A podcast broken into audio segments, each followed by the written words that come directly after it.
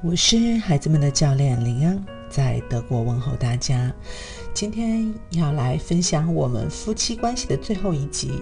就算分开，也依然是孩子的父母。在中国呢，二零一九年啊，结婚登记的有九百四十七点一万对，离婚登记的有四百一十五点四万对。我认为离婚它并不一定是失败的标志，很多时候也代表了重要和正确的决定啊。可如果双方有孩子的话，可能也会伴随着痛苦，父母们会需要更多的勇气和力量。亲爱的，如果有一天婚姻真的走到终点，在互相伤害或争论的另一面，你是否能抛开成人所受的伤和自己沮丧的情绪，而做到？只爱你的孩子呢？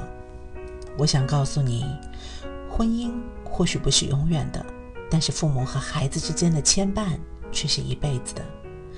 我家老大有个好朋友 M，只比他小两个月，在三岁的时候呢，父母离婚。我记得啊，他的父母刚离婚的时候，他来我们家做客，他那天呢，主动的问我：“你知道吗？我的爸爸妈妈离婚了，他们不在一起了。”从他的眼睛里。我看不到任何的情绪，就好像在说非常平常的事情，像是我每天准时去幼儿园这样子的语气。当时我家老大还问我，离婚究竟是什么意思？他呢，周一到周五住在妈妈和男朋友的家里，周末去爸爸和女朋友的家里。这几年，他的父母也换了好几任的男女朋友。嗯，我每次见到他呢。他都是很快乐、很自信的样子。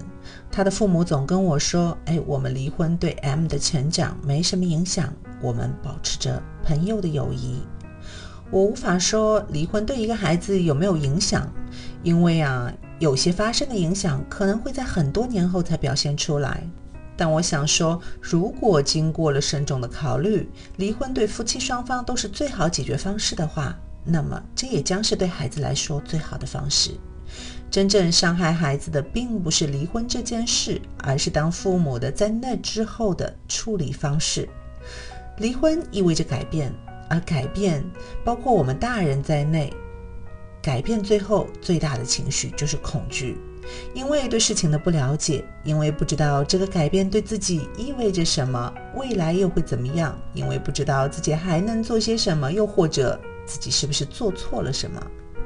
孩子的处境也同样如此，所以呢，父母需要用很中立的语气，根据自己孩子的年龄情况，酌情的来解释，并允许孩子提问。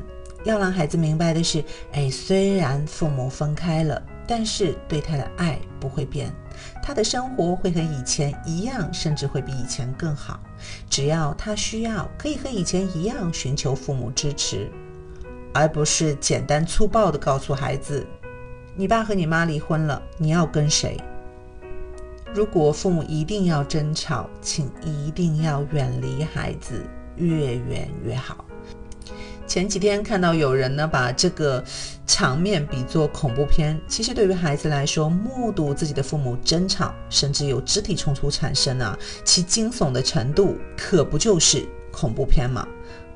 之后也需要父母花时间去真正的感受孩子的情绪，比如是否在父母离婚后，孩子比以往都要更悲伤。如果是这样的情况，请一定要花时间听孩子说出自己的感受。有研究表明呢，受父母分居影响最小的人，就是那些能够与不再住在一起的父母保持良好联系的人。所以啊，今天要给父母的第二条建议是，不要让孩子陷入忠诚度的冲突啊。很多分手的父母可能都没有意识到，离婚结束的其实只是你们两个人的婚姻，但是因为孩子的存在啊，对孩子来说，这个家庭并没有解散，即使在离婚以后。也还是需要合理的语气和文明互动的，防止孩子再受没必要的痛苦。譬如在孩子面前彼此贬低，啊，使孩子呢陷入冲突之中。就是，哎，我该选择相信谁的话，我该对谁忠诚的问题，这对孩子的伤害是非常大的。对于单身的父母来说，有新的伴侣加入是一件好事。但是啊，这里也要记住，我们的第三条建议是不要尝试替换父母。很多孩子不接纳甚至不配合新的伴侣的原因，就是因为，嗯，他认为任何人都不能代替原来父母在自己心目中的位置。所以啊，我们不需要额外的让孩子去做这个选择题，在今后的共同生活里才能更融洽。最后，我想来总结一下今天提到的五个要点呢。第一点，千万不要在孩子面前争吵，离得越远越好。第二点呢，是用中立的语气和孩子讲述离婚事件，消除孩子对未知的恐惧。第三，让孩子与父母保持良好的联系。第四，不要在孩子面前贬低对方。五，不要尝试去替换父母。今日互动：如果你和你的孩子目前正在经历这个阶段，我表示很抱歉，也希望。你能足够冷静地去应付这一切，加油！如果觉得我的分享对你哪怕只有一点点的帮助，我们也希望你能给我们一些小小的支持和鼓励，给我们一个小小的点赞，或者转发给那些同样需要它的朋友们。谢谢你的宝贵时间。